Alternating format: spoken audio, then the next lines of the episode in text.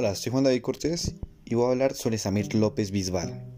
Samir López Bisbal, de 30 años, recientemente había recibido el título de licencias en Ciencias Sociales e Idiomas de la Universidad del Atlántico. Era concejal del municipio de Galapa Atlántico y pertenece al movimiento político de la, Alianza Social Independiente y a la comunidad LGTBTI.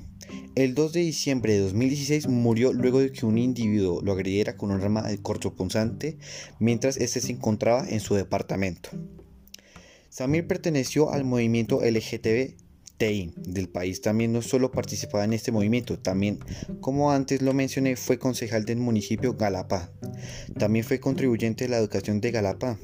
Y también se encontraba en la gestión de creación de las oficinas para la atención para personas pertenecientes LGTB de Galapa.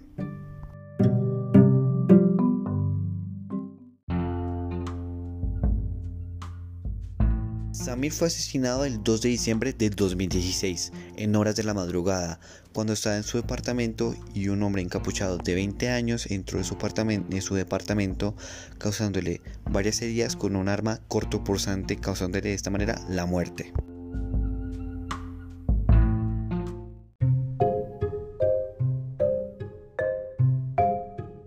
recordar que Samir no fue solo eh, alguien perteneciente al movimiento de LGBTI, también fue concejal del pueblo de Galapá tras obtener 288 votos en las elecciones de octubre de 2015.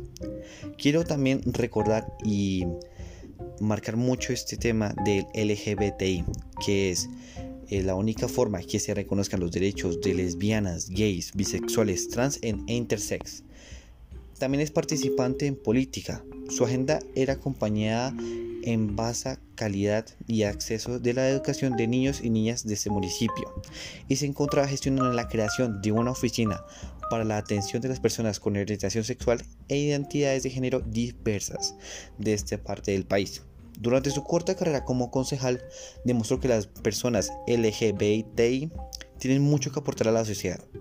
Era parte de la bancada que hacía oposición a quien fue hasta que hace unos meses el alcalde de este municipio, José Fernando Vargas, quien destituyeron del cargo precisamente por esta labor de control político. López había recibido amenazas, amenazas que lo llevaron a su muerte el día 2 de diciembre de 2016 tras haber recibido varias apuñaladas en su cuerpo.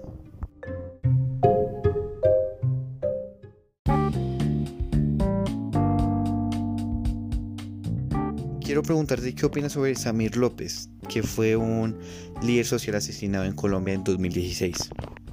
Él fue una persona que estaba luchando por los derechos de los de miembros del LGTBI, eh, también por, la, por las comunidades para que tuvieran eh, derecho a una buena educación. Fue un líder del grupo mm, del grupo político así, también eh, un grupo independiente.